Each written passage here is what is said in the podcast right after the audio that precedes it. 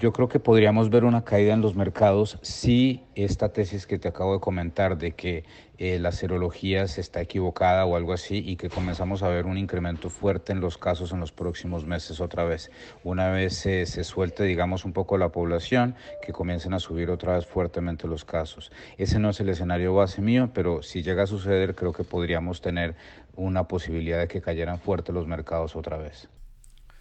Y escuchábamos a Alberto Bernal, estratega global de XP Securities.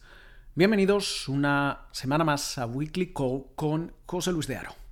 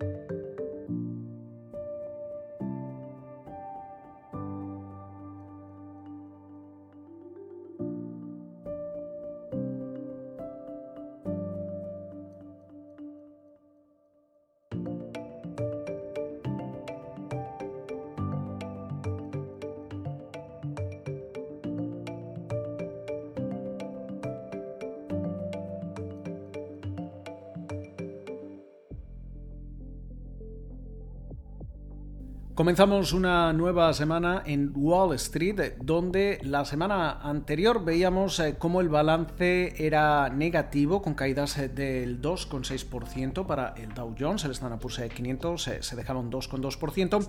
y el Nasdaq compuesto cerraba con caídas del entorno al 1,2%. Una semana que sobre todo estuvo marcada por los datos macro, especialmente esas ventas minoristas, la producción industrial que registraba su mayor caída desde 1919 y por su parte también por el aumento de las eh, tensiones entre Estados Unidos y China. El Departamento de Comercio estadounidense cambiaba eh, parte de, de, sus reglas en lo que se refiere a Huawei y veíamos eh, cómo a partir eh, de, ahora va a extender esas eh, decisiones que hasta ahora solo afectaban a las, a las compañías estadounidenses, también a las empresas extranjeras que utilizan componentes estadounidenses y que posteriormente venden semiconductores o otro tipo de equipaciones a la compañía de equipos de telecomunicación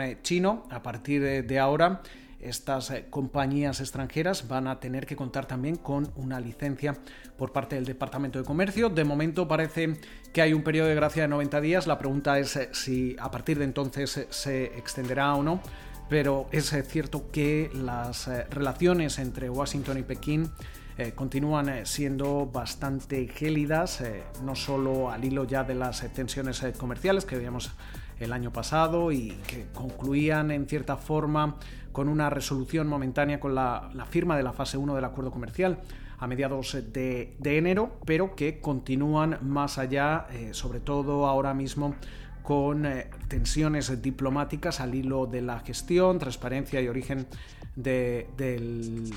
coronavirus y también podrían acabar desarrollando eh, tensiones a nivel tecnológico. Se habla incluso de la posibilidad de que a medio plazo nos encontremos con dos eh, sistemas eh, tecnológicos, uno dominado por, por, China y otro dominado por Estados Unidos y, Occidente. Veremos a ver cómo, cómo se va desarrollando este, este asunto, pero eh, precisamente hablando del, coronavirus, esta semana vamos a comenzar estando muy atentos a la Organización Mundial de la Salud, que comienza eh, su reunión eh, virtual de dos eh, días de, ministros de salud de sus 194 Estados miembros el, lunes. el debate obviamente va a estar dominado por la pandemia y se espera que la, que la Unión Europea presente un, plan de, de, resolución sobre el COVID-19 y estaría buscando el apoyo para su adopción por consenso, pero sin embargo debido a, esas acusaciones por parte de la administración Trump al, gobierno de Xi Jinping sobre la, falta de transparencia y la gestión del, coronavirus, vamos a seguir viendo un pulso interno dentro de la organización Mundial de, la Salud, en, una semana en la que además vamos a estar muy atentos, sobre todo ya de cara al viernes, a ese Congreso Nacional del, Pueblo, el conclave anual del Partido Comunista Chino, que estaba programado a comienzos de marzo, pero que tuvo que posponerse por eh, la pandemia. Eh, estaremos atentos a los mensajes y planes a, medio y largo plazo, planes económicos, especialmente después del efecto de la, pandemia. Y básicamente se busca eh, una, serie de, prioridades eh, que, estén sobre todo en la, en la protección de las cadenas de suministro y de los empleos dentro de la segunda mayor economía del mundo. Pero ¿Qué es lo que va a mover los mercados esta semana, sobre todo aquí en Estados Unidos? Eh, recordemos además eh, que la semana pasada la New York Stock Exchange, en NYSE, eh, daba a conocer que comenzará a reabrir sus operaciones en el parque a partir del próximo 26 de mayo. Eso sí, va a ser una reapertura muy, muy limitada. solo se va a dejar entrar a un número limitado de, operadores. De momento, por ejemplo, eh, la prensa no, no, va a poder acceder todavía al edificio. Buena parte además de los eh, propios eh, empleados del NICE van, van a seguir trabajando en, remoto, pero estaremos, estaremos atentos a esa, a esa vuelta a la nueva normalidad porque la, mano humana también es importante sobre todo en la apertura y, el cierre del mercado para ayudar a, reducir eh, al máximo la, volatilidad. Pero esta semana vamos a seguir viendo las eh, compañías eh, que van a, seguir presentando sus cuentas trimestrales. Especialmente vamos a, estar atentos a las minoristas, especialmente después de, haber conocido cómo en el mes de, de abril esas ventas minoristas, ese dato de cabecera, se desplomaba un 16,4% y también después de haber conocido cómo algunas grandes minoristas, como es el caso de JCPenney, se acogían al cobijo de, ese capítulo 11 de la ley de quiebras estadounidense que eh, ayuda a suspender pagos y permite la, reestructuración de operaciones y deuda, una, una misma modalidad a la que también se acogía J.Crew y muchas otras minoristas eh, desde que comenzase la, pandemia. Pero esta semana vamos a, estar atentos a las eh, cuentas de Walmart, de Target, de Home Depot, Lowe's, Best Buy y también de L Brands. Eh, será una forma también de conocer ese, ese primer impacto en, las minoristas, sobre todo en el mes de marzo, y, también ver cómo se están adaptando a, la situación generada por el coronavirus y también cómo podría haber beneficiado a, casos particulares, como es el caso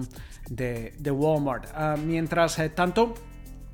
la, semana va a estar también marcada de nuevo por las declaraciones del presidente de la Reserva Federal, Jerome Powell, que va a hablar el martes por la mañana eh, también con el secretario del Tesoro, Steven Mnuchin, ante el Comité Bancario del Senado, una comparecencia que va a ser virtual y que comenzará a partir de las 10 de la mañana. Eh, es importante eh, porque ambos van, van a explicar parte, de, de, las medidas adoptadas para hacer frente al,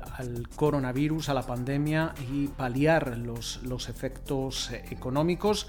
en, un momento en el que la propia Reserva Federal de Atlanta y su GDP Now hablan de, que en el trimestre en curso eh, la, economía podría haberse contraído más de, un 42%. Ya escuchábamos a, a, Pau afirmar eh, en el Peterson Institute que en estos momentos eh, la Reserva Federal no tiene intención de llevar los tipos de interés a terreno negativo y además pedía más, más ayudas desde el punto de vista fiscal en, un momento en el que el viernes eh, precisamente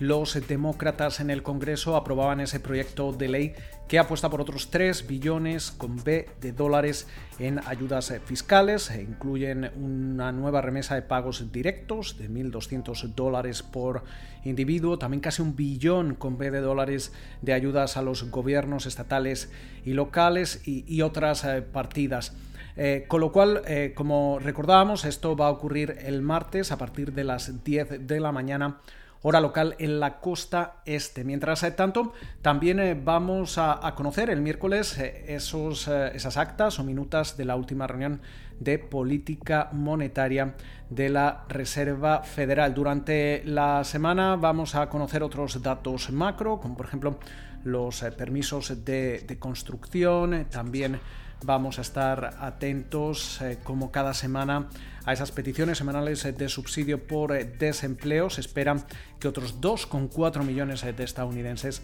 eh, se sumasen a, pedir algún tipo de, ayuda por haberse quedado sin trabajo. Eso sí, hay que destacar que aunque ya más de 36 millones de estadounidenses han, recurrido a estas ayudas en las últimas siete semanas, esa tendencia comienza a disminuir algo eh, con respecto a las eh, primeras eh, semanas a medida que vemos esa, reapertura de los distintos estados que comienzan a relajar esas medidas de confinamiento, también comienzan a, permitir la, reanudación de algunos servicios no, esenciales. al cierre de la semana pasada se esperaba que alrededor de, de estados por valor del 65% del PIB estadounidense eh, habrían tomado algún tipo de medida en, este, en este sentido. También eh, durante la semana, el jueves, junto con esas peticiones semanales de subsidio por desempleo, vamos a estar atentos al PMI manufacturero en Estados Unidos, eh, también al de, al de servicios y el dato, el dato compuesto en, en una semana en la que, como comentábamos, va a estar muy marcada por las minoristas. El, martes eh, presenta cuentas eh, Home Depot. También lo hacen los almacenes Kohl's, Walmart, antes del comienzo de la, negociación. Un día después lo hacen Lowe's, Target, eh, también antes de, la apertura del mercado. El jueves le toca el turno a Best Buy, a BJ's Wholesale y también a L Brands, además de, TJ Maxx, la, matriz de TJ Maxx. Y por último, el, viernes vamos a estar atentos a, Alibaba y también a Deary y, Food Locker. Con lo cual va a ser una, semana eh, bastante intensa en la que también fuera de, Estados Unidos estaremos eh, poniendo eh, atención a Argentina, que tiene hasta como fecha límite hasta, hasta el viernes para llegar a un acuerdo con sus acreedores en la reestructuración de esos 65 mil millones de, dólares en, deuda. Eh, mientras eh, tanto también eh, miraremos, estaremos atentos a las, a las actas también del, Banco Central Europeo y también a esa decisión del Banco, del banco Central de, China el, miércoles y también a otros, a otros datos eh, macroeconómicos, eh, como por ejemplo esa lectura del, primer trimestre eh, del PIB de, Japón, que conoceremos el, lunes. también vamos a estar atentos a datos del mercado laboral en, Reino Unido y muchas otras referencias que seguramente van a mover el mercado. Nosotros eh, se lo contaremos aquí la próxima semana. Nos escuchamos eh, de nuevo en eh, siete días aquí en Weekly con José Luis de Aro.